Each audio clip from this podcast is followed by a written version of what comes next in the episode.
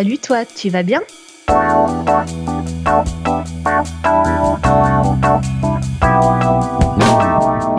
podcast de Bilouk pour faire connaissance avec les cyclistes du quotidien.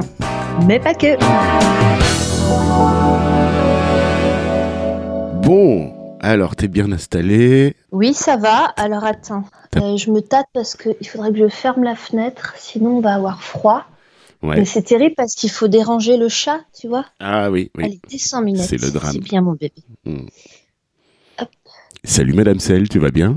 Salut Bilouk, ça va bien et toi? Ouais, je suis ravi de t'entendre. Aussi. Bon, c'est un petit peu particulier parce qu'on se connaît bien, on, on se fréquente occasionnellement, on passe euh, du temps ensemble euh, parfois et tout, donc euh, on va oublier tout ça. On va présenter arrobase auprès de Marcel euh, à tout le monde, et, et du moins à toutes celles et ceux qui te connaissent moins que évidemment la, la cyclosphère et la twittosphère te connaissent puisque tu es quelqu'un d'assez retentissant dans la twittosphère, qui est bien installé, qui est, qui est bien animatrice de cette euh, cyclosphère.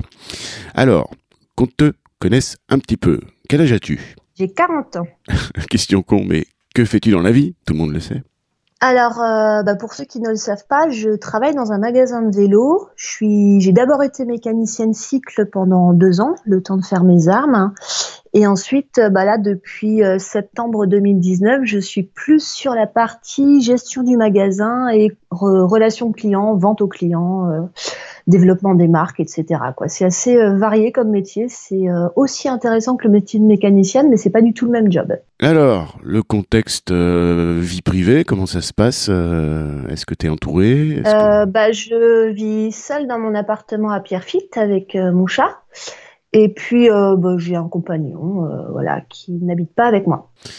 En dehors du vélo, en dehors euh, de la, le métier du vélo, est-ce que tu as d'autres passions et centres d'intérêt qui, qui ont une place euh, centrale dans ta vie? Ah bah, depuis toujours, je suis une lectrice boulimique. C'était mon premier métier d'ailleurs. Avant, j'étais Ah oui. plus dans, le, dans les bouquins, dans la documentation, etc. Euh, un peu comme Cyclotilde. euh, je, fais le mê- je fais le même métier que Cyclotilde de, de Belgique, que tu as déjà eu. Ouais, euh, qui était documentaliste. ouais. Donc voilà, je faisais ça avant. Exactement, j'étais documentaliste. Donc forcément, la, la lecture a toujours eu un gros, gros rôle dans ma vie. Et euh, là, de plus en plus en ce moment, parce que c'est vraiment ce qui me permet de, de m'évader de mes journées un peu trop euh, monotones. euh, Enfin, pas monotones, mais euh, calibrées, quoi. C'est ça, oui, calibré à, à 18h. voilà, calibrées à 18h. Donc effectivement, je, je passe énormément de mes... Enfin, une grosse partie de mes soirées euh, plongées dans des bouquins. C'est clair. Bon, à 40 ans, euh, s'il fallait que tu dresses un petit peu ton portrait au plan de la santé et puis au plan de la morphologie, qu'est-ce que tu dirais? Non, je suis bien, je suis bien. J'ai beaucoup de chance. Alors euh, évidemment, bon bah le confinement a resté euh, sur son fauteuil, à bouquiner et à manger des cookies. voilà, j'ai pris un peu de poids, mais franchement, vu ma morphologie, je peux pas me plaindre. C'est clair. C'est Je suis vraiment démesurément grande. J'ai la chance d'avoir d'avoir une morphologie fine. J'ai jamais eu à me préoccuper de combien je pesais, etc. Et puis, bah effectivement, euh, plutôt en forme, ouais, ouais. Bon, bah, on a fait un petit peu le, Polaroid euh, pour savoir un petit peu, euh, Madame Sel, euh, à quoi ça ressemble. Tu parlais de ton métier précédent. Donc, c'est à quel moment qui s'est passé un déclic dans ta tête de te dire. Euh, bon, moi, je suis très touché par ça parce qu'évidemment, euh, euh, ma bilouquette que tu connais bien, elle a un petit peu Mhm. le même parcours de vie. Hein, c'est qu'un jour, à l'approche de la quarantaine, ou du moins pas loin, on va dire, il s'est passé un truc dans vos têtes à toutes les deux, de vous dire, tiens, je vais quitter une situation dans laquelle je suis, je suis installé et tout ça. Et a priori, j'étais prédestiné à ça. Et puis, je vais opérer un virage à 360 degrés. je vais faire trois tours sur moi-même et je vais devenir euh, mécanicienne vendeuse cycle. Déjà, euh, contre toute attente dans cette euh, société ce monde du vélo qui est quand même largement, largement masculin déjà.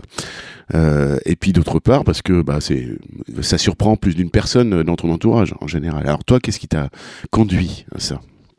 Ben, à la fois, c'était un choix et à la fois, j'avais pas le choix. Ça, savoir que je me suis trouvée dans une situation assez classique. J'ai traversé un divorce qui m'a laissé à peu près sans ressources. J'étais extrêmement précaire à cette époque, c'est-à-dire que j'étais sans emploi. J'avais le gros risque quand même de perdre l'appartement dans lequel je, je me trouvais, qui était le, le bail était au nom de mon ex-mari. Du coup, j'ai pas eu le choix. J'avais plus de travail en documentation et en déménagement sur Paris. Je me suis rendu compte qu'en fait, mes compétences n'étaient pas assez hautes pour euh, trouver un job tel que celui que j'avais quitté en Alsace. Du coup, j'ai dit, bah, il faut absolument que je trouve un travail rapidement et que je fasse autre chose. Voilà, j'avais pas le choix. Donc après, j'ai commencé à réfléchir euh, pendant mes mois de chômage à ce que je, quand j'étais encore indemnisée, à ce que je voulais faire, ce qui vraiment me faisait plaisir. Je me suis dit, bah franchement, pourquoi pas travailler dans le vélo? Je veux dire, foutu pour foutu, euh, on va essayer de trouver quelque chose de joindre l'utile à l'agréable, quoi. Oui. Et euh, j'ai commencé à regarder un peu les, les formations parce que moi j'y connaissais rien de rien. Enfin, je, je savais faire du vélo, mais c'était tout quoi. Et encore faire du vélo quand je vois comment ma pratique a évolué du temps où je circulais à Strasbourg et maintenant, c'est il y a un gap, il y a un gap, c'est incroyable. Donc euh, ouais, donc je me suis dit je vais, je sais faire du vélo. Euh, donc, euh, je vais essayer d'apprendre à réparer les vélos, quoi. Et je me suis dit, ben, je peux commencer par aller en atelier d'autoréparation. Ça sera déjà ça pour me familiariser un peu avec avec la mécanique. Mais euh, moi, je suis très, euh, je crois beaucoup en la force du diplôme et de la formation. Donc, je me suis dit, je vais passer mon, mon, CQP de mécanique. Donc, je me suis tout simplement, j'ai fait un dossier hein, à l'INCM du Bourget. Ils m'ont répondu en me convoquant à la journée, à la journée d'entretien de recrutement. J'ai passé un entretien euh, vocal avec avec un professeur qui m'a dit bon effectivement euh, vous êtes un cas particulier vous y connaissez rien. Après euh, vous êtes là pour apprendre. Donc nous c'est pas un frein.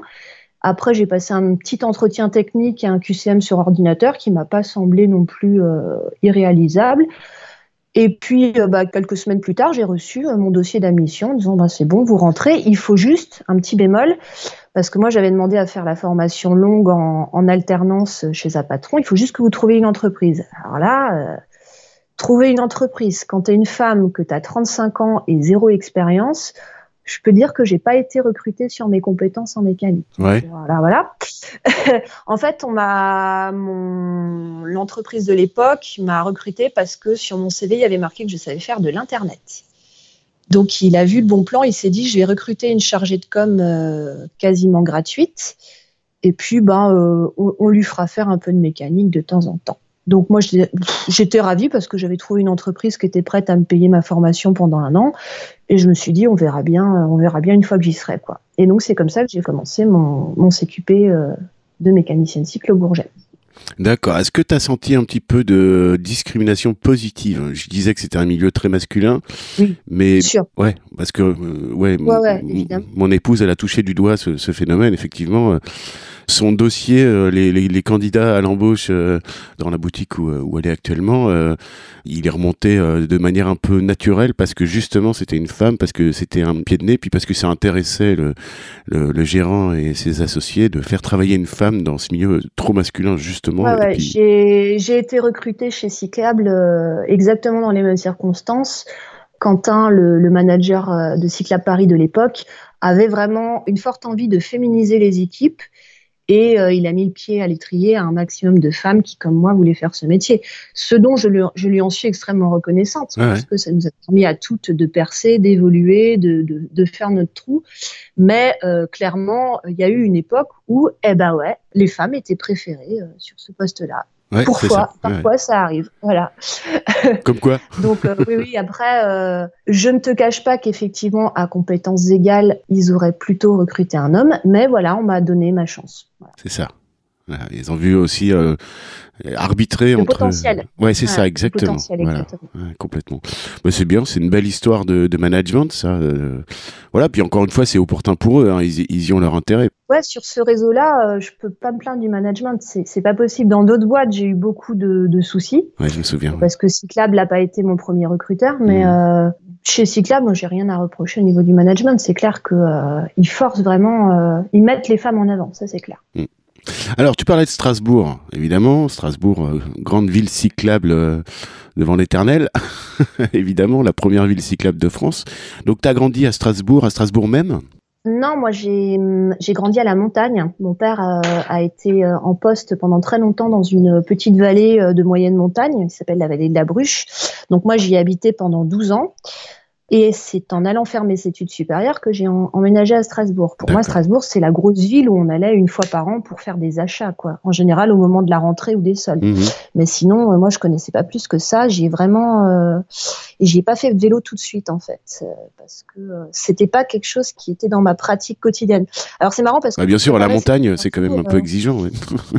non, non, mais c'est pas ça. C'est surtout que c'était très dangereux, en fait. je me, alors, c'est marrant parce que pour préparer l'interview, j'ai un peu fouillé dans mes souvenirs d'enfance. Et figure-toi qu'il y a une année entière où je suis allée euh, au collège à vélo. Et ça, c'est mon papa qui me l'a rappelé parce que je m'en souvenais plus. On avait déménagé. Le collège s'était du coup éloigné de notre maison. Avant, j'y allais à pied, ça me prenait 10 minutes. Et après, j'étais à 30 minutes à pied euh, du ah collège, donc ça mmh. un peu long à marcher.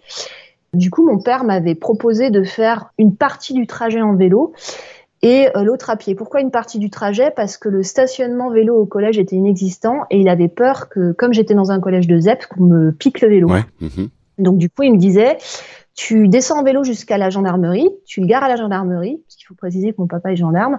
C'est pas juste euh, bonjour les gars, je mets mon vélo là, salut à ce soir. Non non, c'est non, non j'avais le droit, mon papa travaillait là. Donc, je mettais mon vélo dans la gendarmerie et je finissais euh, gendarmerie était à 10 minutes à pied du collège, donc euh, voilà. La place de choix, au moins il était bien surveillé là, ton vélo. et, voilà, exactement. c'est pas là qu'on allait te le voler. Et en fait, je me souviens finalement, euh, j'ai eu l'occasion de refaire ce trajet-là cet été, parce que j'ai passé mes vacances en Alsace, donc je suis retournée dans, ma, dans mon bled d'origine. Et je me suis rendu compte que, mon Dieu, mais c'était atrocement dangereux. J'étais sur des départementales, il y avait zéro aménagement, il y avait même pas de trottoir, donc tu roulais vaguement sur le bas-côté d'une grosse route. Mmh. Il y avait des côtes, il euh, fallait traverser une voie ferrée. Enfin bon, c'était. Mais bon, je, je me souviens pas comme ça. Je me souviens juste que bah, j'avais mon petit VTT, mon cartable sur le dos, et puis euh, et puis zouf, fallait pédaler vite, et puis euh, et puis voilà, tu rentres ton vélo, tu l'attaches, et puis tu continues à pied. tu, cours tu te poses pas de questions, mais quand tu es au collège, c'est ça. Tu es dans la candeur, et puis voilà, tu le fais. Exactement. Mais maintenant, avec mes yeux d'adulte, je me dis, mais à quoi ils pensaient mes parents quoi? Ouais. je mettrais pas un gamin, euh, un gamin maintenant sur sur ces aménagements. Mais bon, je sais pas, c'était les années 90, on était peut-être euh, plus cool. Et puis pas de casque évidemment, hein, parce que c'était pas obligatoire pour les ados. Nous du casque, on a un casque. Non, mais ça n'existait même pas. Enfin, je veux dire, à l'époque, même le Tour de France, il portait pas de casque. Donc. Ah ben oui, mais alors le casque, nous on en mettait dans une seule circonstance, c'est quand on allait faire de l'escalade. On était mmh. casqué. Mmh. Mais sinon, à vélo, jamais de la vie, quoi. Ouais, ouais. Mais personne n'en portait, oui, bien sûr. Donc oui, alors j'ai fait euh, du vélo, ben voilà, déplacé à vélo dans cette circonstance-là. Sinon, nous, c'était plus pour une pratique loisir. Euh, on avait tous des VTT entre copains. Alors si, on faisait des virées entre copains. Euh, c'est-à-dire que le week-end, on prenait tous nos VTT et puis on allait monter, on allait se grimper un petit truc pour faire un barbecue, un pique-nique. on allait dans la forêt, quoi. C'était plus une, pratique communautaire comme dans les séries américaines, toi, tu sais, tous les gamins ouais, ils ont Ouais, d'accord, ouais, ouais, c'est ça. Ouais, puis c'était une évidence, quoi. Vous vous posiez pas la question. Euh, Exactement. C'était. Euh, bah, C'est-à-dire que nos parents pouvaient pas nous conduire en voiture non plus partout. Et puis euh, les villages étaient séparés, enfin ils étaient collés les uns aux autres, donc c'était beaucoup plus facile de, rejoindre ses copains comme ça. Quoi. vous faisiez pas du vélo pour faire du vélo, vous faisiez du vélo utilitaire pour aller euh, vous rendre, euh, pour passer la oh, journée ensemble. C'est ça, exactement. Alors après les, les, garçons ils faisaient des rides, ils faisaient des, des roulevés, ils descendaient des pentes pleines de cailloux. voilà, c'était plus comme ça. Et puis pour impressionner les filles aussi. Je me souviens de John Mathieu qui a descendu la gosse et qui s'est relevé avec le nez en sang. Et puis après, ma copine Aurélie qui a dit Oh là là, il est tellement courageux. J'ai envie de sortir avec lui. Mais j'étais là, maintenant c'est nul. mais bon, voilà. C'est dégueulasse, il est plein de sang. non, non, mais c'est tellement courageux. Bref. Donc voilà, ça c'était quand j'étais euh, ado, euh, jeune adolescente. Mais après, effectivement, quand je suis partie à la grosse ville, il n'a plus été question de vélo pendant au moins un an, jusqu'à ce que je découvre euh, du coup euh, le tramway et les aléas des transports en commun, euh, où tu es bondé, où tu dois rester debout pour aller à la fac, où ton tram arrive toujours en retard, où ton bus, tu l'as raté, faut prendre le suivant. Et là, je me suis dit non, écoute papa, c'est pas possible, j'ai besoin d'un vélo. Du coup, mon père m'a dit OK, on va t'en trouver un il a pris le vieux vélo de mon grand-père euh, qui traînait à la cave, une espèce de, moto bécane euh, vintage comme on en voit maintenant beaucoup à Paris, qui n'avait pas des freins de foufou. Hein, euh, je m'arrêtais beaucoup avec les pieds. Et il m'a retapé ça, il l'a emmené à Intersport, je sais pas, il a fait écouter, elle a besoin de s'en servir, remettez le mois d'aplomb, regonfler les pneus, tout ça. Et puis, bah, j'ai pris ce petit vélo à partir du printemps de ma première année de fac. Et après, euh, j'ai roulé très très régulièrement avec. Euh, enfin, je, crois que je le prenais après tous les jours. Je me suis dit ah en septembre, je sais pas, il va commencer à faire moche. Et puis finalement, en fait, c'était très pratique comme ça.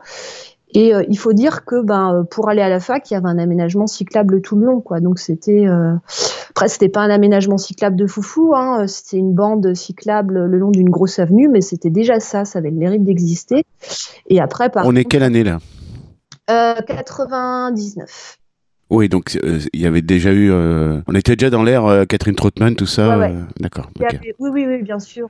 Ça, datait même d'avant. Hein. Je pense que les premiers aménagements cyclables sont revenus avec l'extension, enfin la remise en place du tramway au centre-ville et l'extension vers vers les facs, effectivement.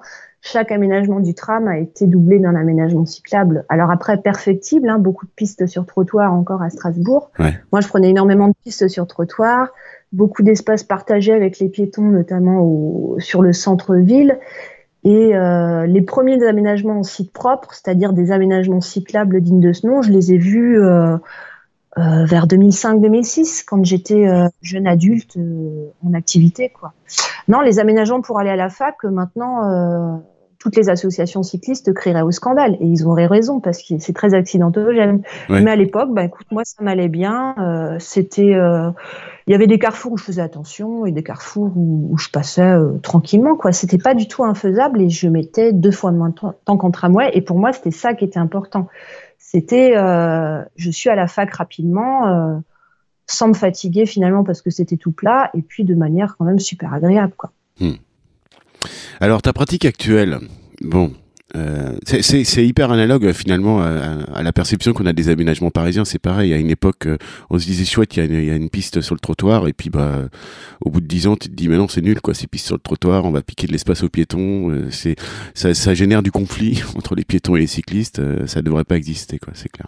Alors ta pratique actuelle maintenant, toi, t'as un petit peu 100 vies, 1000 vies de, de vélo taffeuse à Paris parce que t'as beaucoup bougé dans ton contexte professionnel. Alors effectivement, le réseau cyclable, voilà, t'as bossé dans, dans, dans beaucoup de boutiques différentes, donc avec des trajets complètement différents. Je crois que tu peux te targuer d'avoir euh, une expérience de la circulation euh, parisienne euh, intramuros bien variée, hein c'est clair. Oui, bah, c'est vrai qu'en en cinq ans à Paris, j'ai commencé en faisant Levallois-Perret, Gare Saint-Lazare pour reprendre après le métro en Vélib.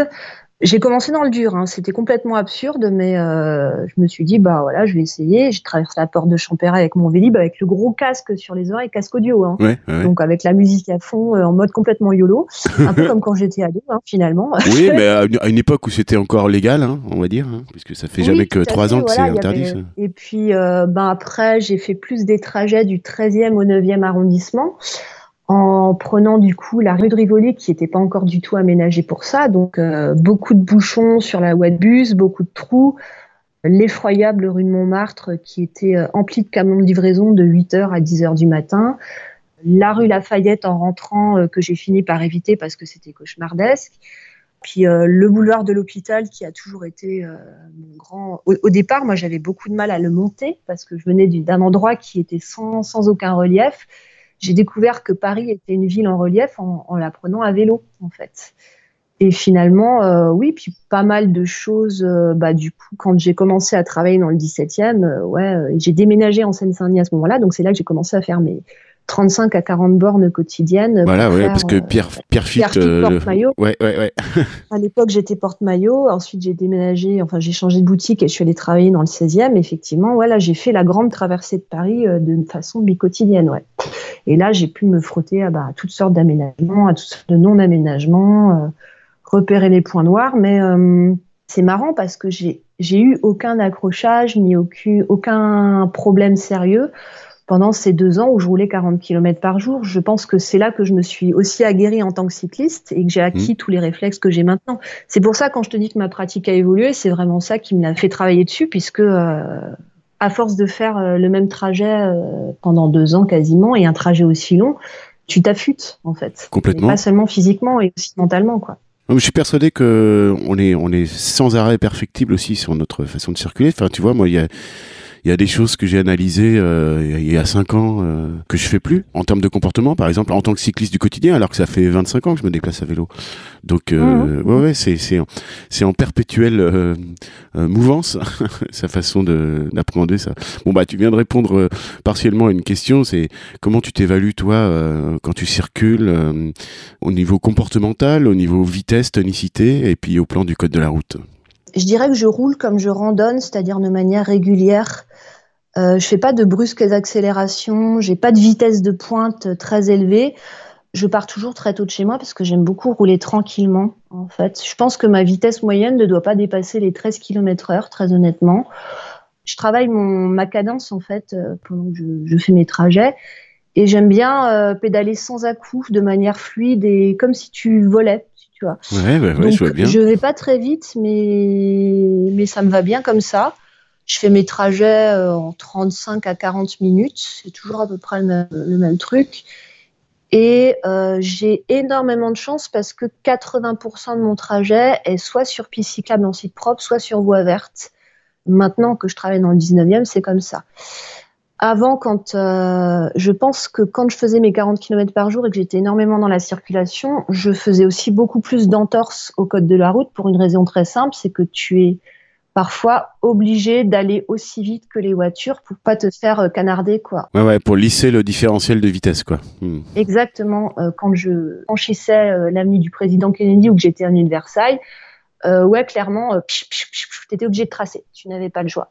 Maintenant que je suis sur une voie verte et après sur les, les quais de Loire et les quais de Seine, franchement il y a tellement de monde à vélo dessus que es ça te régule, hein, c'est paisible. Parfois, euh, je bourrine sur le canal parce que j'en ai l'occasion qu'il n'y a aucune voiture et que j'ai envie de me faire un petit coup de yeah et tout. Mais euh, dès que j'arrive euh, en général sur le quai de Charente, qui est le début de ma piste cyclable des quais pour rejoindre le boulot, waouh, je m'apaise parce qu'il y a tellement de choses à voir. Il y a des petits qui se font emmener à l'école, il y a des vélos cargo, il y a des vélos taffeurs sur leur vélo assistance électrique, sur leur vélo tout pourri et tout. Donc tout ça, tu intègres une espèce de flux de circulation qui fait que de toute façon, ça ne sert à rien de tracer, ça ne sert à rien.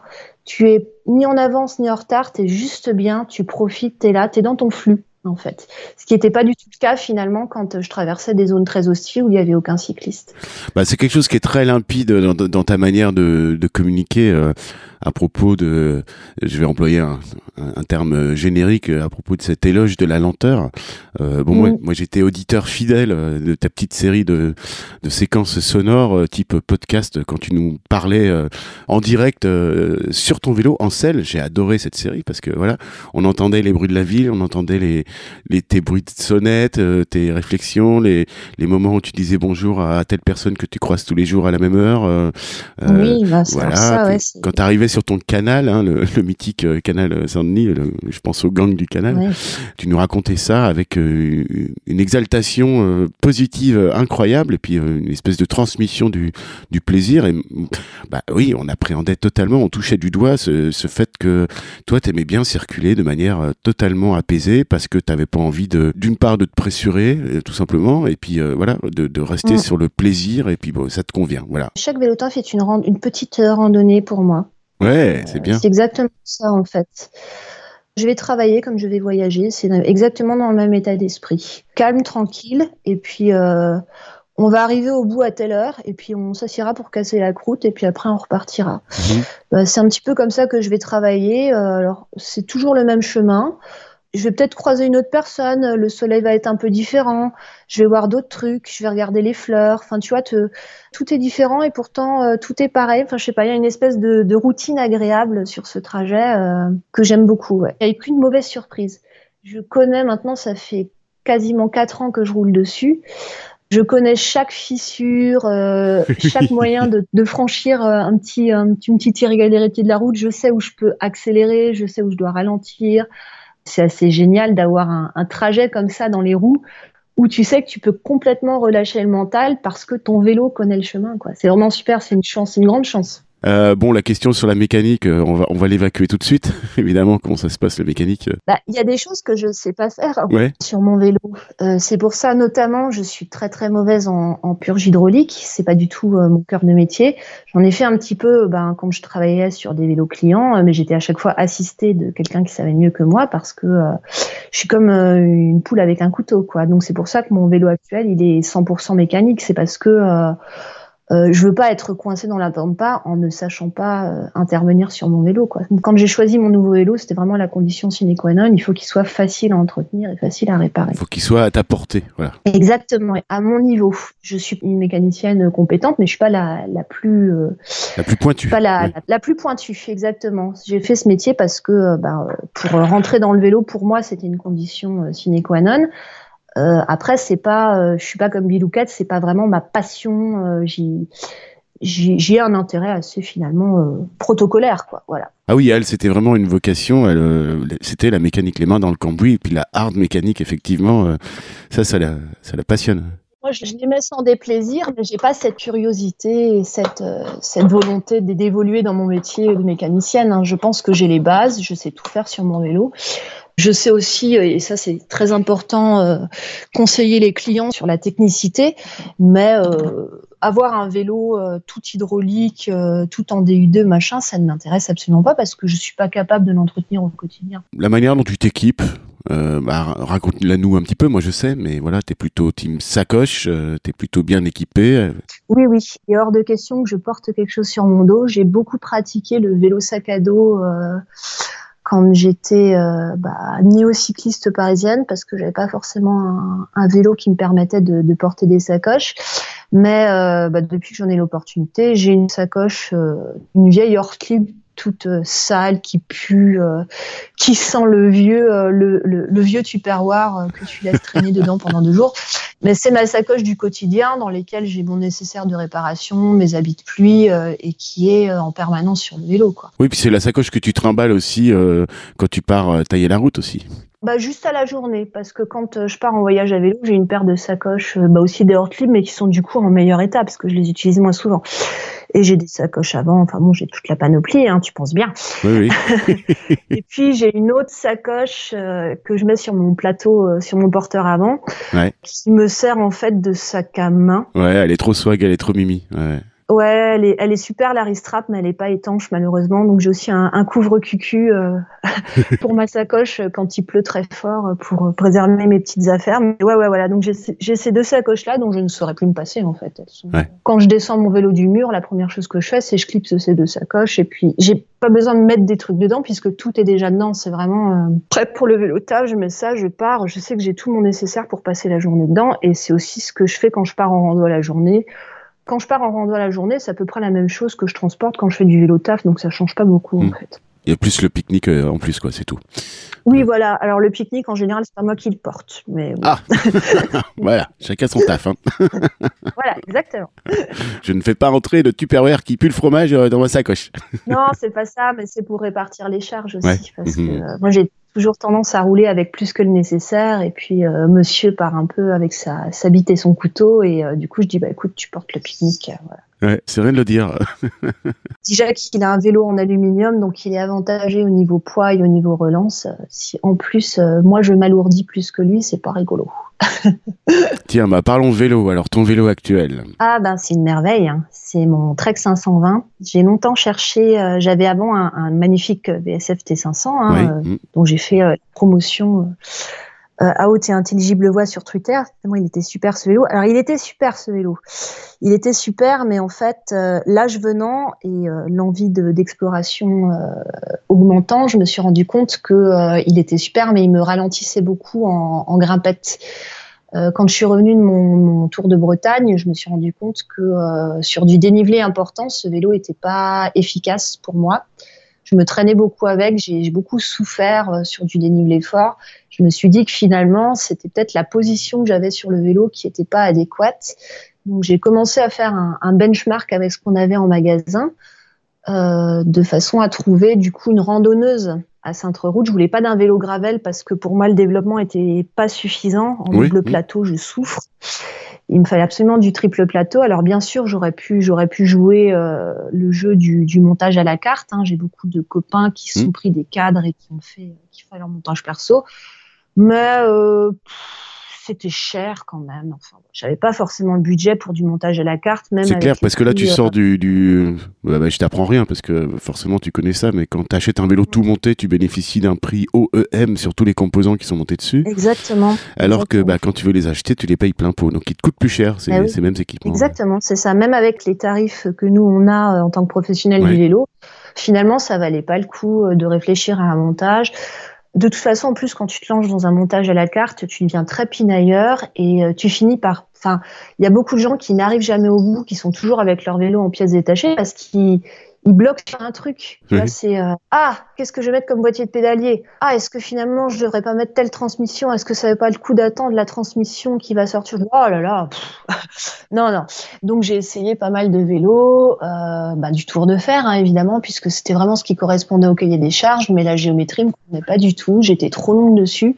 J'ai eu la chance d'en rouler un pendant une semaine, ce qui m'a convaincu qu'effectivement j'étais je me souviens, passer au centre route mais que c'était pas ce vélo-là euh, qui me convenait. Donc euh, finalement, j'ai attendu, j'ai attendu, puis on a fini par rentrer en catalogue les Trek 520. Et euh, en voyant le vélo, je me suis dit tiens, allez, pourquoi pas? C'est un petit côté randonneuse vintage, mais avec des équipements modernes. La géométrie a l'air chouette. Donc je l'ai pris pour une sortie. J'ai posé mes mains dessus. J'ai dit oh, ça colle, mais ça colle à un point il n'y avait rien à faire dessus, il n'y avait aucun réglage, pas raccourcir une potence, euh, juste mettre la selle à la bonne hauteur et puis pof, tu main posée sur les cocottes, tu donnes un coup de pédale, le vélo il part tout seul, tu le charges comme un buffle, le vélo il continue à partir tout seul. Et je dis ouais allez, c'est bon, je suis rentrée, j'ai posé un acompte dessus, j'ai dit c'est bon, je le prends. Voilà. bah oui, parce que tu as un rapport à, ton vélo du quotidien ou ton vélo de, enfin, à ton vélo personnel à chaque fois, bah, ça transparaît dans la manière dont tu communiques euh, là-dessus, euh, notamment sur ah, Twitter. Euh, mon vélo, c'est mon mec, quoi. Trop bien. Bah, bien sûr, ouais, Titre. oui, bah oui, tout à fait. je suis bike sexuelle et je l'assume. Ouais, non, non, c'est j'ai un rapport sensuel à mon vélo, c'est vrai, je ne peux pas le cacher. Tu parlais de l'alu tout à l'heure, mais alors oui, euh, à volume égal, l'alu euh, c'est plus léger que l'acier, mais euh, comme euh, forcément un cadre alu, tu mets beaucoup plus d'alu que tu aurais mis d'acier, parce que les tubes sont beaucoup mm. plus gros. Finalement, bonhomme allant, c'est quand même pas loin en termes de poids. Hein. Donc, faut, oui, faut pas oublier ça. Mais après, effectivement, le rendement, un vélo alu, ça part un peu plus vite au départ, oui, c'est sûr, parce que c'est plus rigide. Ouais, c'est plus rigide. Même si encore une fois, bah, tu vois, j'ai la voix de mon copain Patrick qui me disait pas plus tard qu'hier, il me disait, euh, euh, contrairement à ce qu'on croit, on a l'impression que la l'alu c'est plus rigide que l'acier, et en fait c'est pas vrai. Il m'a dit si tu fais les tubes de, taille égale, l'alu sera plus mou. C'est juste que comme tu fais des gros tubes avec des grosses soudures et tout ça, et eh ben là ça devient plus rigide. Mais euh, à taille de tube, euh, bon, c'est des, c'est des, voilà, j'ai appris ça hier. ça m'a alerté un petit peu sur mon avis sur l'alu. Euh, voilà, même si je suis un, plus, plus un fan de l'acier quoi. Faut pas être snob. On peut très bien partir en, voyage à vélo sur un vélo en, en aluminium. D'ailleurs, tout le monde l'a fait au départ. Bah oui, bien sûr. Certaine. Ah bah, on l'entend beaucoup sur ce sur ce podcast d'ailleurs. Ouais, ouais. Mm. Par contre, euh, une fois que tu as l'opportunité de rouler sur un vélo en, bon acier, c'est-à-dire au moins du chromoly, euh, tu te rends compte de la différence euh, en termes de, fatigue musculaire et de choses que tu peux faire avec, de, de confort, exactement. Il n'y a vraiment pas photo. Après, euh, en plus, compte tenu de la pénurie actuelle, il y a beaucoup de gens qui vont partir en voyage à vélo, bon an, mal an, avec les vélos qu'ils ont, qui seront des vélos en aluminium, parfois avec fourche suspendue. Et eh ben, ça va le faire, hein, il faut pas s'inquiéter. Euh. C'est juste que tu iras moins loin et en moins bon état, quoi. Mais voilà, quand tu découvres l'acier, tu te rends compte que tu peux aller plus loin et puis que... Moins loin, je, je peux pas te dire ça parce que, comme je te dis, mon, mon compagnon roule sur un, un Kona en aluminium avec fourche rigide et il fait exactement les mêmes parcours que moi. Je veux dire, on roule ensemble. Hein, donc, euh, c'est juste que moi, j'ai eu l'opportunité d'avoir accès à l'acier tout de suite. Lui, il y viendra peut-être euh, ultérieurement quand il aura envie d'investir, mais euh, on fait la même chose. Hein, donc, c'est pas, pas rédhibitoire en fait. Non, non, du tout. Je suis bien d'accord. Ok. Quand tu circules à vélo, qu'est-ce que tu redoutes le plus? Qu'est-ce que les camionnettes de livraison, les blanches là. les blanches qui n'ont pas de vitre arrière là. Ouais, j'ai encore euh, malheureusement cette semaine, euh, eu connaissance d'un décès euh, ah. vraiment tragique, vraiment atroce, euh, causé par une, une, camionnette de livraison comme ça. La, la personne n'a pas eu de chance. Enfin voilà. Enfin c'est. Enfin j'ai pas trop envie d'en parler, mais ouais, c'est vraiment. Euh, elle me, elle me fout les, les jetons ces camionnettes parce que aucune visibilité. Euh, souvent malheureusement euh, malheureusement conduite par des gens qui n'ont pas qui sont pressés par le temps qui n'ont pas l'opportunité de pouvoir euh, enfin je veux pas les je veux pas les, les, les, accuser non plus les charger ni en faire des victimes parce qu'elles sont aussi responsables de leurs actes mais euh, les circonstances dans lesquelles ces camionnettes sont utilisées pour faire des livraisons sont accidentogènes de toute façon. Donc euh, ça, ne peut que mal se finir en fait. Donc maintenant, à l'instar des bus et des poids lourds, quand je vois une camionnette comme ça, soit devant moi, soit derrière moi, eh ben je me range sur le bas côté puis j'attends qu'elle passe. Je reste ni devant ni derrière parce que je je sais pas comment elles vont réagir et sont capables de foutre au tas en fait sans même m'avoir vu. Donc ouais, ça ça me fait vraiment peur. Euh, et particulièrement bah, dans la portion de trajet où je suis en zone urbaine, notamment à Saint-Denis, il y en a énormément, énormément sur des petites zones 30 et c'est meurtrier, en fait, c'est meurtrier. Donc euh, ouais, elles me font peur. Donc je... c'est vraiment ça qui me fait très peur. La deuxième chose qui me fait très peur, c'est le vent latéral. Euh, quand on est en rando sur une départementale euh, très fréquentée, j'ai toujours peur d'être poussée au milieu de la route. Et ça, je suis capable de rentrer dans des crises d'angoisse vraiment, euh, vraiment impressionnantes. Et la troisième chose qui me fait peur, c'est les grosses pentraites pleines de cailloux. Mais ça, je travaille. bah écoute, j'ai exactement le même sentiment que toi pour le vent latéral et puis pour les grosses pentraites euh, pleines de cailloux. c'est clair. Bon, je sais que tu détestes parler des aspects négatifs et tout ça. Euh... Non, c'est pas ça. Il faut aussi les évoquer, mais il faut essayer de les évacuer de notre vie parce qu'il faut pas que ça soit trop prégnant. Quoi. Faut pas que ce soit central. il faut pas non plus mettre un, faut pas se voiler la pas face. Non plus mettre un voile pudique mm. dessus, euh, c'est pas la peine parce qu'on a tous des incivilités, on a tous des, des difficultés sur nos trajets, mais euh, c'est pas ça qui doit ressortir selon moi. Bon, bah alors j'en profite, je pose la question suivante, puis après tu seras tranquille de ce côté-là. Parmi tes pires souvenirs, est-ce qu'il y en a un qui se détache euh, un peu plus et Ouais, bah la fois où je me suis fait renverser par un bus RATP et qui a plié mon vélo en deux, mais ouais. Ouais, y a le de quoi bus a juste euh, dû penser qu'il avait roulé sur un nid de poule. En fait, il s'est pas arrêté, il a continué son chemin et moi j'étais juste comme ça avec mon vélo euh, tout cassé. Et je me suis dit mais mais euh, vous m'avez pas vu? Voilà. Ah oui. Donc c'est vrai que c'était pas. Mais dis de mon vélo. Voilà, c'est ça. Donc après, euh, voilà, ça c'était pas une expérience top non plus. Après, au niveau physique, moi, comme je me suis jetée de mon vélo, euh, je suis tombée sur le côté et j'ai poussé mon vélo sous le bus avec les pieds. Je dis, pardon, vas-y petit, sinon c'est moi. Donc euh, ah oui. J'avais pas tendu les jambes et pour me dégager de mon vélo et si je l'avais pas poussé sur le bus, je serais restée emberlificotée dans mon vélo et le bus m'aurait passé dessus Ah oui, en oui, m'écrasant les jambes. Et donc ce bus, il s'est jamais arrêté, il s'est rendu compte de Non, rien non. et puis euh, pouf, il- oh non, là non, non, il a, Dieu. il a continué jusqu'au prochain arrêt, il a déchargé ses passagers, et puis il a continué. Moi, je l'ai vu s'éloigner au loin, en fait. Il n'a pas freiné, il- voilà. Donc, euh, après, l'erreur que j'ai faite, c'est que je me suis insérée entre le trottoir et le bus, un truc que je ne ferai plus jamais, en fait. Et j'ai heurté une voiture en stationnement, j'ai rebondi sur le bus, et c'est comme ça que je suis tombée. Donc oui, maintenant, erreur à ne pas faire, ne plus jamais, jamais, jamais dépasser un bus par la droite. Ce n'est pas la peine, ça fait gagner euh, rien du tout. Puis ça peut faire perdre euh, non seulement la vie, mais euh, le Ouais. vélo aussi. Ouais. Et c'est Mm. ça, ouais. Ah bah c'est glaçant, dis donc. Oui, bah c'est des choses que j'ai découvert en arrivant à Paris, ouais, qu'il y avait des gros véhicules partout et qu'ils ne faisaient pas attention à toi. Comment t'as tendance à réagir? Je, je, je vais poser la question euh, alors que je connais la réponse, mais tu es là pour nous le dire. Comment t'as tendance à réagir aux incivilités euh, Je réagis plus, je fuis, Ouais. je fuis, ou je garde le silence et, euh, et c'est tout. En fait, je, quand je suis arrivée à Paris, j'avais une manière de conduite assez euh, agressive, en fait. Du coup, je, je faisais des, des, des grands gestes, je hurlais Ouais. sur les gens. Ouais, Il y a le, le- majeur qui se levait. Oui, bien sûr, bien sûr. Bah, parce que tout simplement, la ville m'y forçait, si tu veux. Tu pouvais pas rester sans, sans réagir euh, quand tu étais toi si petit et si vulnérable. Euh, maintenant, en fait, ça me pourrit tellement mes trajets. Je suis toute tremblante et toute stressée après parce que je suis pas d'une nature euh, vindicative euh, même euh, hors de mon vélo, donc euh, je supporte pas. Ouais, ça te ressemble pas. Donc quand tu te, retrouves à, l'être, ouais. je supporte pas les conflits. Donc même quand je roule avec des gens qui sont très vindicatifs, ça me met extrêmement mal à l'aise. Et du coup, j'ai plus envie de rouler avec eux. En fait, j'ai déjà fait la remarque plusieurs fois à mon compagnon quand au départ on se déplaçait ensemble dans Paris. Euh, j'ai dit mais là tu me fous le seum quoi. Puis après il, en venait à s'excuser en disant ouais non mais là j'aurais pas dû réagir comme ça. Je suis désolée, je t'ai mis dans une situation. J'ai dit non non mais c'est pas grave. Mais effectivement non je suis pas je suis pas à l'aise non plus. Euh, il m'est arrivé de faire un trajet avec un, autre membre de la cyclosphère qui n'a pas arrêté une seule fois d'alpaguer les taxis, de toquer à la vitre des bus. Et moi j'étais là je fais oh mais putain non oh là là mais bon oh non d'accord, mais non, non, j'étais vraiment. Euh, tu vois, c'est. c'est pas ton euh, mode de fonctionnement, quoi. Non, c'est pas mon mode de fonctionnement. Puis un juste milieu.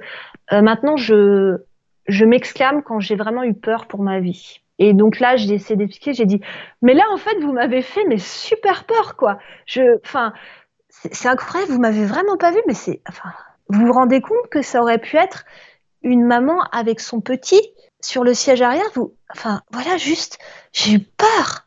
Ah mais ça fonctionne bien, ça. En général, ça tire la bonne corde. Oui, alors euh, le dernier carton que j'ai eu, c'était alors paradoxalement avec une personne à Vélib électrique qui m'a dépassé de manière complètement crash et qui m'a accroché. Et du coup, on est tombés ensemble.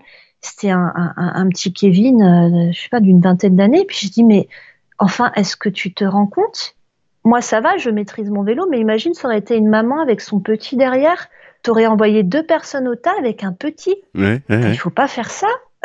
voilà, c'est euh, j'ai joué la prof pour le coup, mais le gamin était désolé et tout. Euh, il est repassé le lendemain au magasin parce qu'il m'avait cassé ma lampe et du coup il m'a il m'a racheté une lampe et donc je l'ai encore sermonné. J'ai dit mais il faut apprendre à conduire le vélo en fait et il faut pas dépasser comme ça. Enfin, roule tranquille, Kevin. roule tranquille, Kevin. Deuxième titre. Voilà.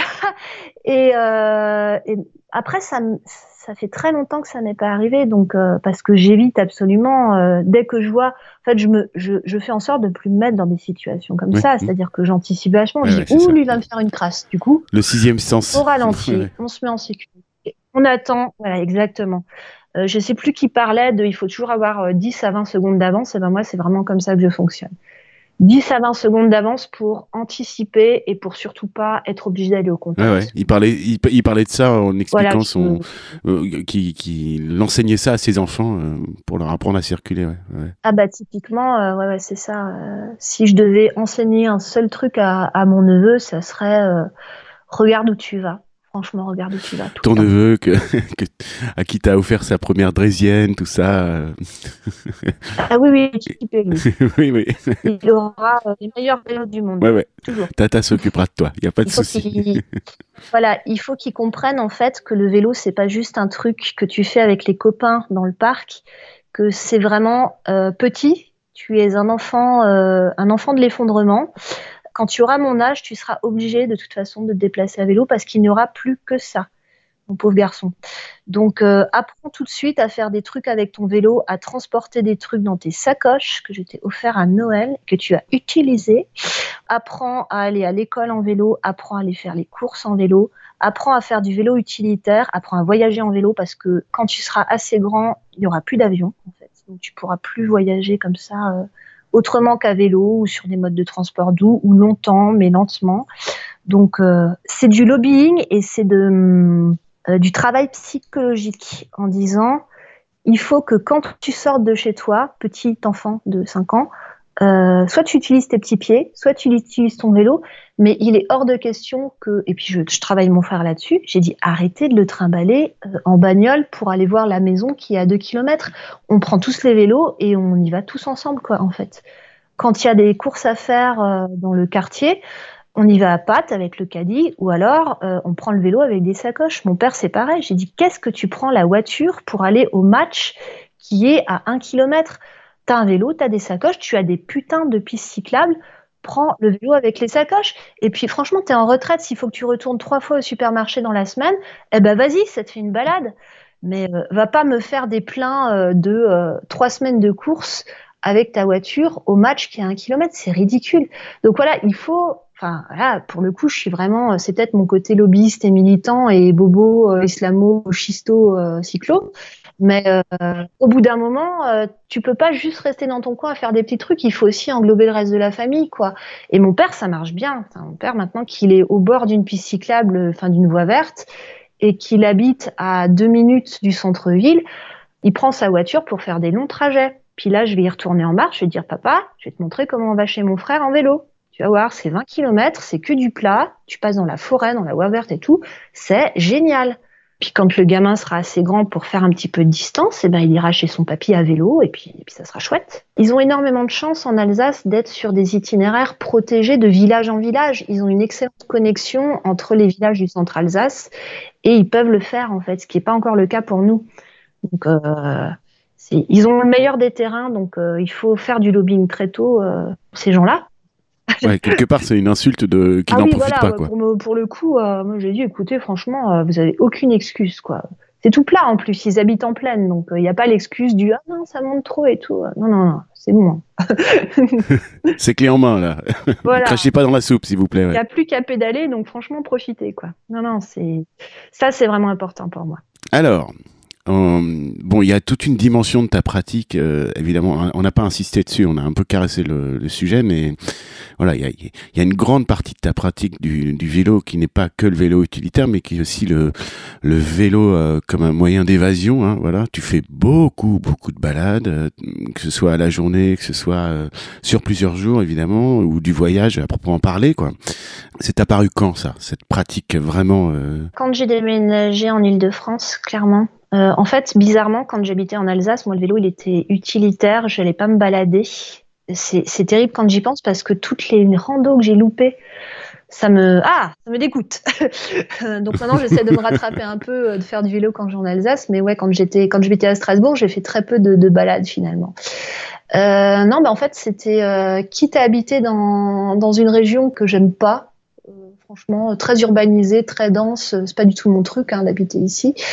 Euh, je dis autant essayer de la découvrir autrement et de l'explorer à vélo. Donc c'est là que j'ai commencé à faire des, des randos franciliennes et en fait bah, ça m'a beaucoup plu, c'est clair.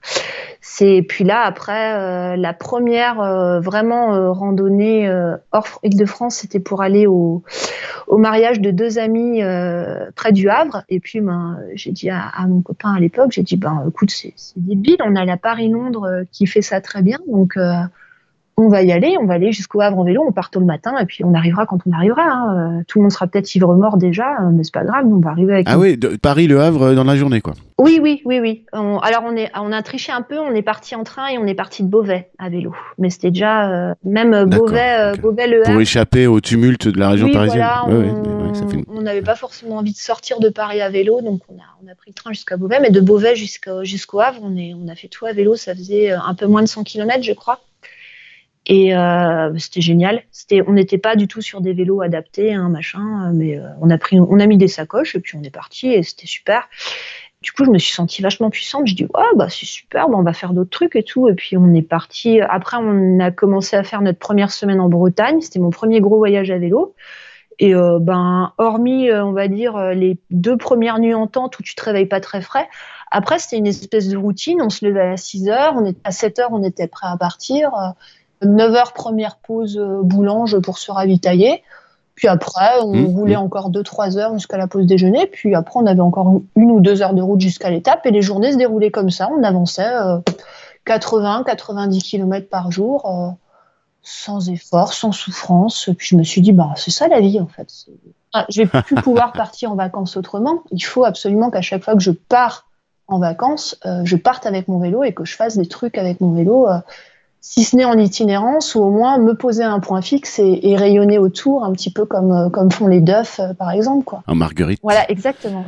C'est ça la vie. C'est euh, ça que je, je, veux faire maintenant. Ouais, c'est ça les vacances. Il n'y aura pas de retour. Ouais, c'est ça les vacances. Les, vacances, le, voyage, le, trajet fait partie intégrante hein, des vacances, tu vois. Ce que tu ne ressens pas, que, ce que tu ne ressens pas quand tu pars en train ou quand tu prends ta voiture, c'est toujours un peu le passage obligé, mais c'est un peu une, c'est un bah, peu une souffrance, quoi. Le, train, c'est le début. Le train, c'est le début des vacances. Une fois que tu as mis ton vélo dans le train, les vacances commencent vraiment. Il faut bien quitter. Euh, parfois, tu pars de Paris, mais c'est quand même assez rare. Euh, à chaque fois qu'on est parti, euh, qu'on est parti en vacances loin, on a toujours, enfin loin en France, quoi, on a toujours fait un bout en train pour partir de la région partir d'une région. Quoi. C'est quand même assez rare qu'on soit parti de vacances à Paris. Par contre, je suis rentrée de Strasbourg à Paris cet été. C'était un petit challenge que j'avais envie de faire. Ouais. Voilà, et euh, donc je suis partie euh, euh, le lundi de chez mon frère, au bas de chez lui. il habite au bord, au bord d'une voie verte aussi, Vénard. Ah, ah. donc voilà, et puis ben j'ai traversé les Vosges au nord, au niveau de Sarrebourg, et puis après je me suis trouvée en Lorraine. J'ai traversé la Lorraine, j'ai bifurqué dans l'Aube, puis euh, bon bah voilà, euh, les circonstances ont fait que finalement euh, j'ai préféré, je voulais rentrer par Château-Thierry, etc. La V52 mmh, qui longe la Marne, et arriver un petit peu aux alentours de la Marne, Château de Vincennes, tout ça. Mais finalement, en fait, on a changé d'avis et puis on est passé par les grands lacs de l'Aube parce que c'était génial et on a pris le train à 3 pour rentrer. J'ai quand même traversé une bonne partie de l'est de la France à vélo. ouais, c'est ça, ça fait un bon petit kilométrage. Ouais, on a fait 600 bornes à peu près c'est pas si loin en fait, hein, euh, c'est vraiment pas loin. Et euh, bah, c'était une découverte géniale et je suis vraiment pas mécontente de l'avoir fait. C'était top. Découvrir l'Est de la France comme ça, me rendre compte qu'en fait la Lorraine c'était un peu les Pays-Bas, il y a des canaux partout. Et du coup c'est hyper plat et hyper agréable euh, à la portée de tous. J'étais très contente. Ouais. Alors si tu, si tu devais nous citer un, un de tes plus beaux souvenirs, ça pourrait être connecté justement à ce, au voyage à vélo. Oui, oui. Ouais.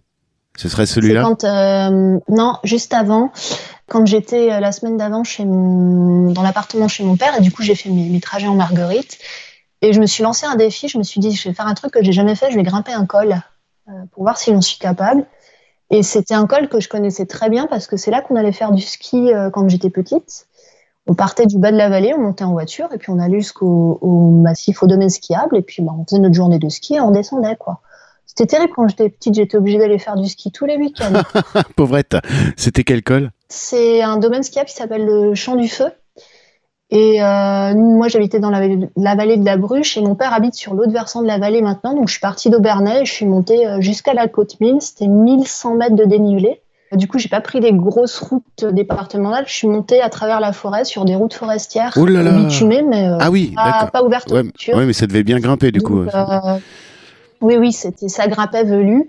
Je m'étais pas fixé de limite de temps. Il fallait juste que j'arrive au sommet du col vers 13 euh, h parce que euh, le restaurant de l'ami de mon père euh, fermait à 14 h ah Donc, je quand même m'arrêter au restaurant. Donc, je suis partie très tôt pour me laisser le temps de monter.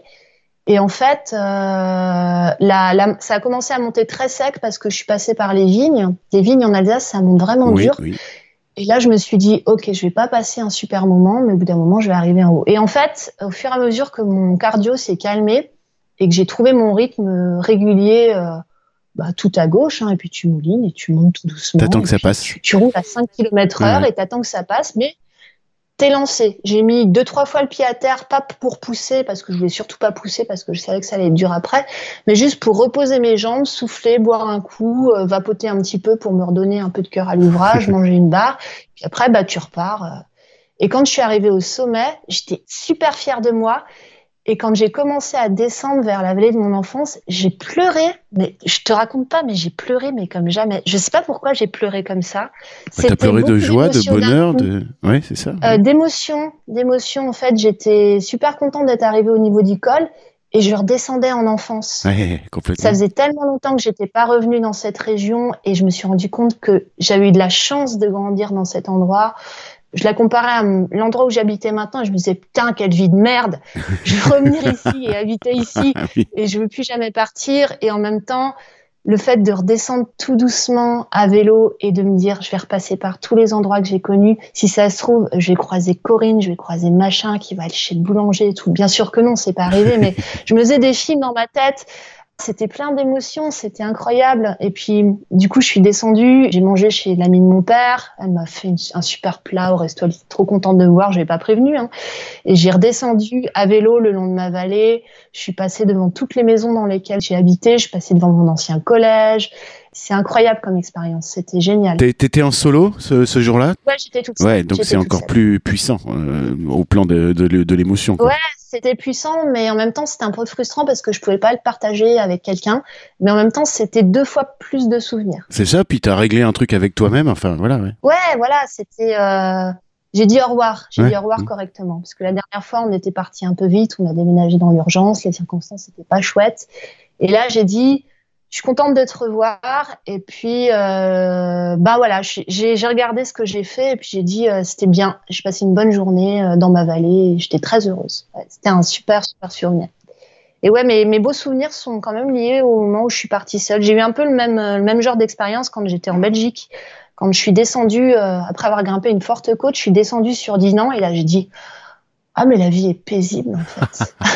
J'avais rien dans ma tête, j'étais juste concentrée sur ma descente qui descendait vraiment en pente douce et je me suis dit Quelle heure il est? Je sais même pas quelle heure il est.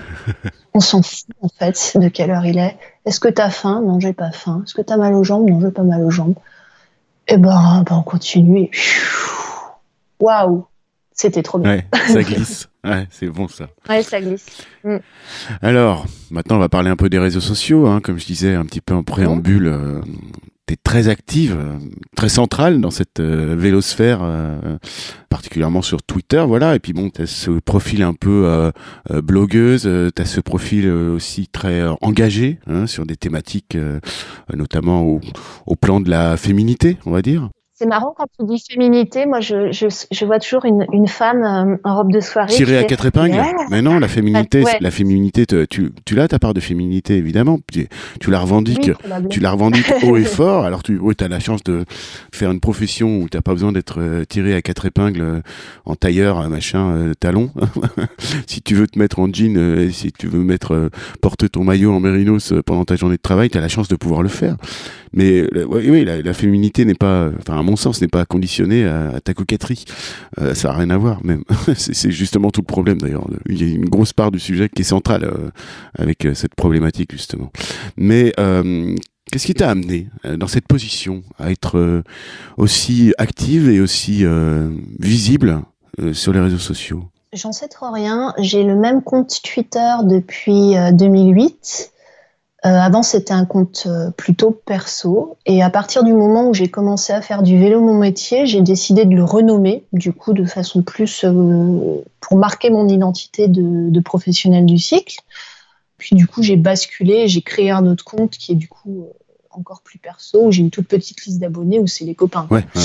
Je raconte euh, ma vie de Julie globalement. L'entourage proche. euh, effectivement, Ouais. auprès de Marcel est devenu euh, voilà, auprès de Marcel est devenu auprès de Marcel à partir du moment où j'ai je suis devenue professionnelle du cycle et où j'ai eu envie de de partager. Surtout au départ, je parlais déjà beaucoup de vélo sur ce compte-là, évidemment, puisque c'était partie intégrante de, de ma vie depuis plusieurs années. Mais par contre, euh, moi, pour au départ auprès de Marcel, c'était plus un compte professionnel pour faire partager un peu mon expérience de mécanicienne cycle. Et euh, à cette époque-là, j'étais plus militante en association. Je faisais plus de trucs, maintenant moins, parce que c'est plus trop mon, mon cœur, euh, mon cœur de cible. C'est devenu plus un compte de, de vélo, euh, de pratiquante du vélo, de cycliste quotidienne et, et de l'extrême euh, très peu souvent finalement. Voilà. Donc maintenant, c'est plus. euh, J'étais obligée de me mettre en privé pour euh, deux raisons parce que je j'assumais plus trop le côté pro. J'étais trop dépendante de ce qui se disait euh, sur euh, sur mon, mon employeur. Donc je voulais quand même être libre de mes propos. Donc j'ai viré mon employeur de mes contacts et puis je me suis passée en privé. Et aussi parce que ben j'ai comme beaucoup de femmes sur les réseaux sociaux, j'ai subi du harcèlement. Euh, donc dit euh, ben je vire les remous, je bloque à vue et puis je me passe en privé. Bon j'ai toujours c'est un compte privé sans lettres. Euh, J'ai toujours 5000 abonnés sur ce compte, hein, mais euh, Eh oui. hum. je pense que c'est des gens en qui j'ai relativement confiance et si j'ai moindre doute, je vire, je bloque. Je suis beaucoup plus impartiale maintenant. Donc ouais, du coup, mon, forcément, mon activité sur les réseaux s'en ressent. À la fois, euh, maintenant, au niveau professionnel, je suis plus libre de dire ce que je pense.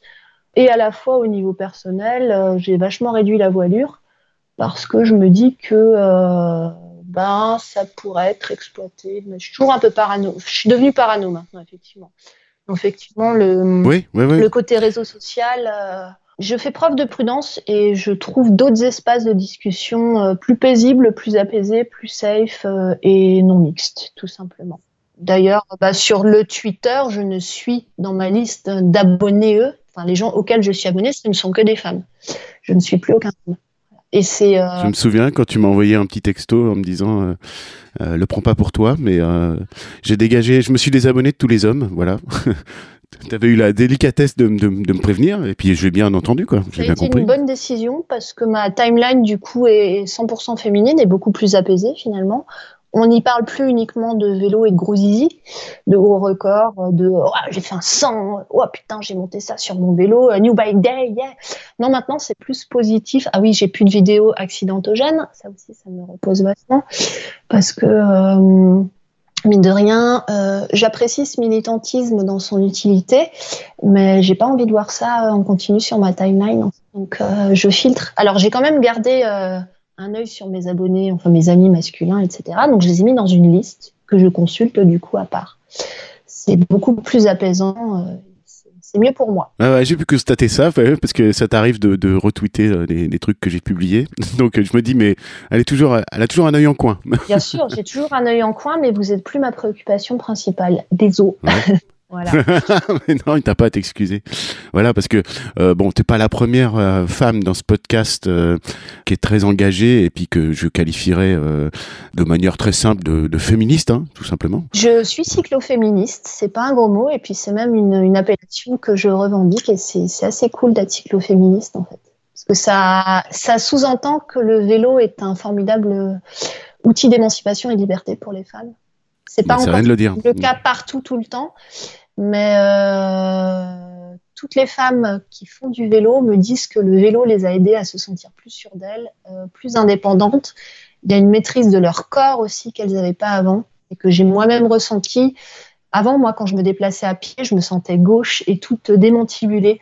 Et le vélo m'a donné une façon de me tenir, une prestance, m'a aidé à m'imposer aussi en tant que femme dans l'espace public. Une swagitude. Pour celles et ceux qui t'ont jamais vu en selle, euh, quand tu es en selle, tu dégages un truc puissant quand même. Voilà, je me sens puissante, carrément, je me sens puissante sur mon vélo, ce qui n'était pas forcément le cas quand j'en faisais pas euh, aussi intensivement. Et ouais, le vélo te rend puissante. Et ça, c'est super important, c'est un moyen d'empouvoirment pour les femmes aussi. Euh, quelle que soit ta pratique d'ailleurs, qu'elle soit utilitaire, euh, sportive ou de voyage, c'est un formidable outil pour nous. Ça nous aide énormément.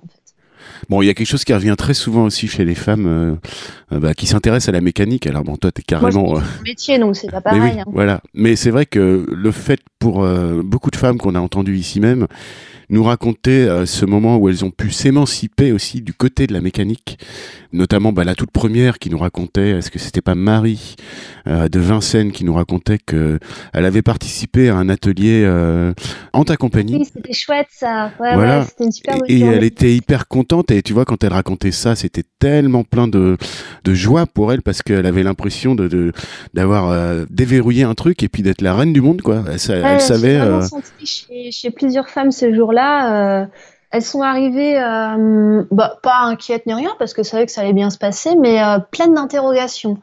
Et finalement, à la fin, on n'a pas fait grand-chose. Pourtant, on a juste retourné nos vélos et on a appris chacune à démonter les roues de nos vélos pour sortir la chambre à air et la remplacer au cas où. Et ben rien que de faire ce, ce petit geste tout simple, waouh, c'était, je me suis rendu compte à quel point c'était énorme pour elle et à, à la fois c'était, c'est vraiment joyeux et puis ouais, ouais regarde, je suis arrivée, euh, même la petite Romy euh, qui a démonté la son, le carter de son Puki en disant regarde maman, euh, si jamais je déraille, euh, je Ah, peux faire ça. bien. Elle avait 6 ans, quoi. euh, Ouais, ouais. voilà. Et puis après, elle a montré aux autres, non, mais c'est cette vis-là qu'il faut tourner. euh, Tu fais pas bien. Attends, je te montre. J'ai dit, ah, tu fais de la m'explication, là, Romy. euh, laisse faire les gens. et voilà. Enfin, c'était un super bon moment. J'ai j'ai hâte que les circonstances, les conditions sanitaires nous permettent de de refaire de refaire Ouais, ce genre de réunion parce que franchement, c'était bien, bien cool. Ouais, ouais, bah écoute, merci, à, merci à toi d'avoir ce genre d'initiative parce que Oh, j'étais pas toute seule. Hein. Il y avait, euh, il y avait Marie-Sandrine euh, Sguiri, donc qui est la propriétaire Ouais. du magasin Bic. hein.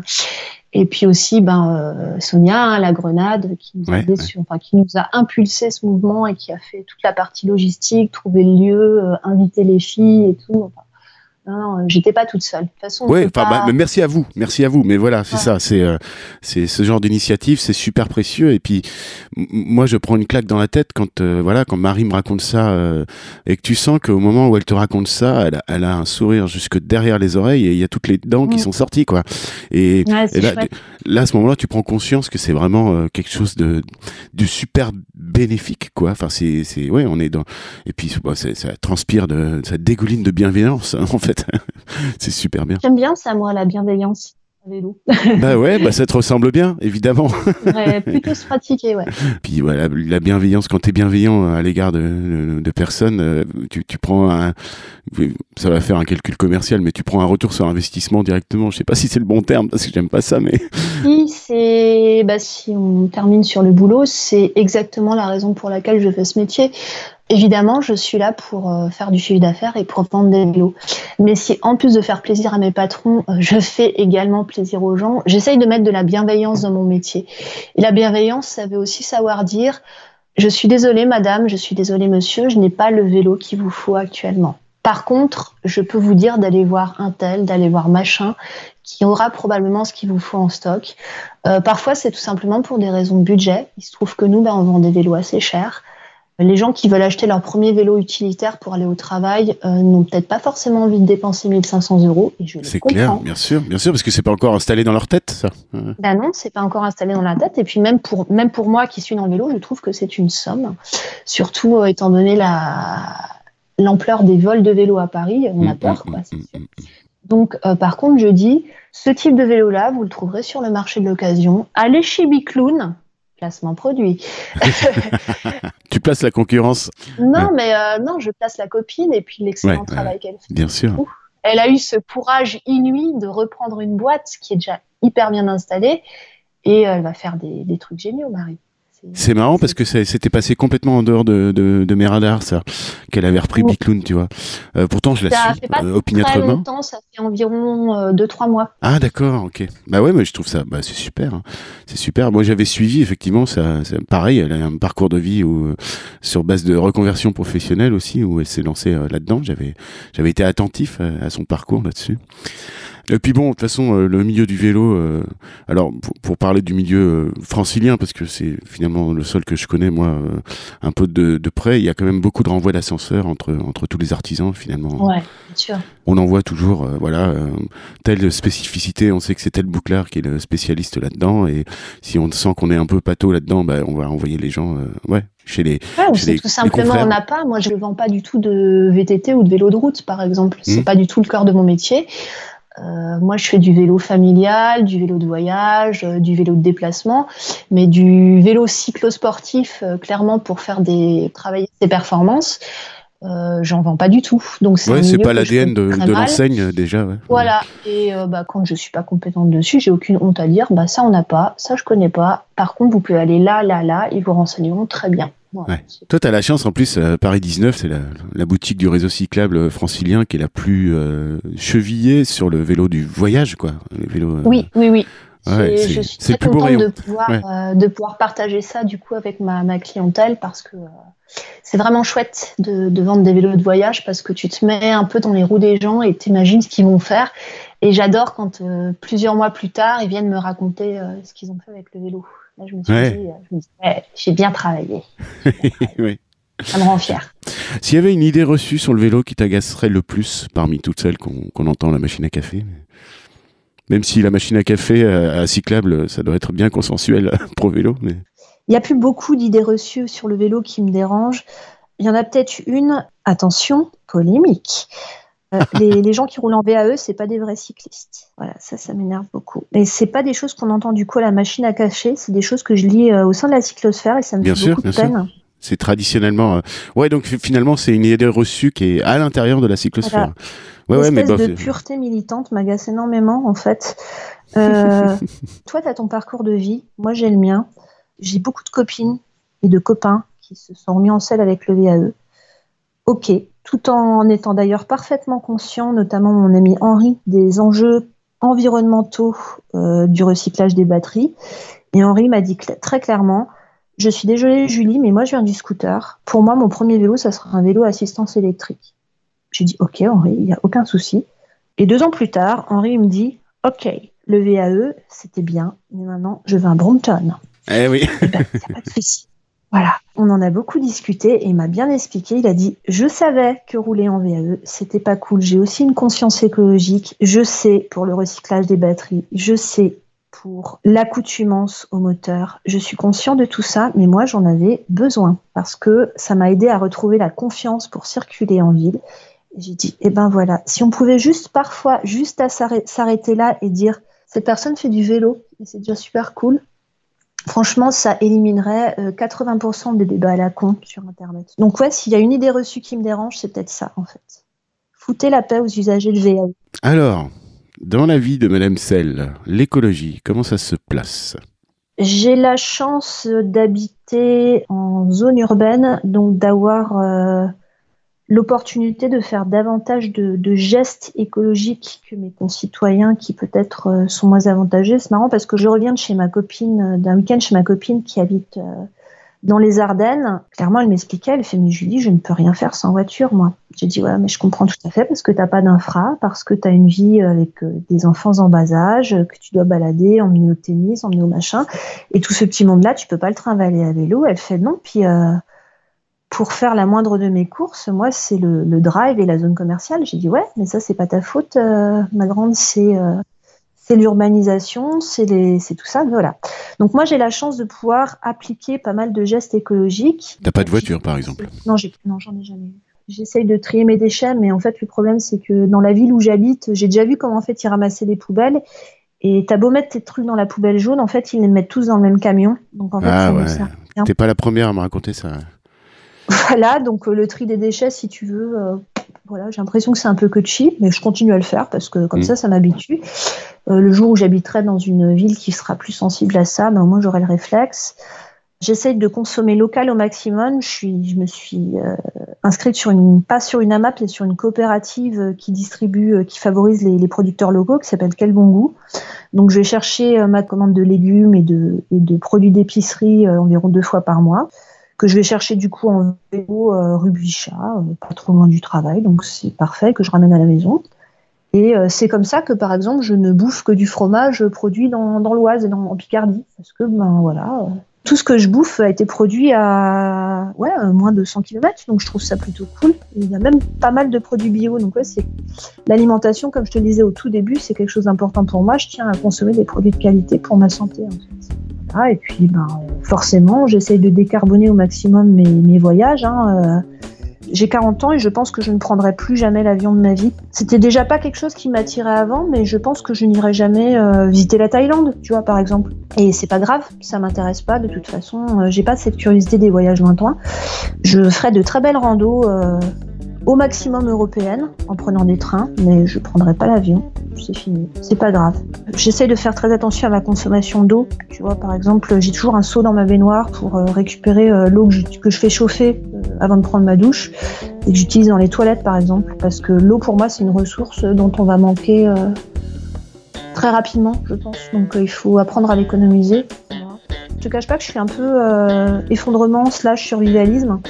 Euh, si je pouvais habiter en autonomie, euh, un peu comme euh, les Ingalls, les deux Ingalls, qui ont une maison en Dordogne, ça c'est un délire qui me plairait pas mal. Ouais. C'est un peu, je suis pas super super optimiste par rapport à l'état du monde, donc Ouais, je cherche à quitter les, grands centres urbains pour regagner la nature là en ce moment. je mange plus de viande aussi, alors pour des raisons de santé, mais aussi pour des raisons écologiques, parce que je veux mmh. pas, je veux pas soutenir euh, l'élevage de masse et même l'élevage tout court en fait. Euh, euh, et puis les, émissions carbone de la viande, pareil, c'est des trucs qui me préoccupent beaucoup. Donc voilà, j'en mange plus. Je me porte très bien. voilà, ça se passe bien. Le seul carnivore de la maison, c'est le chat.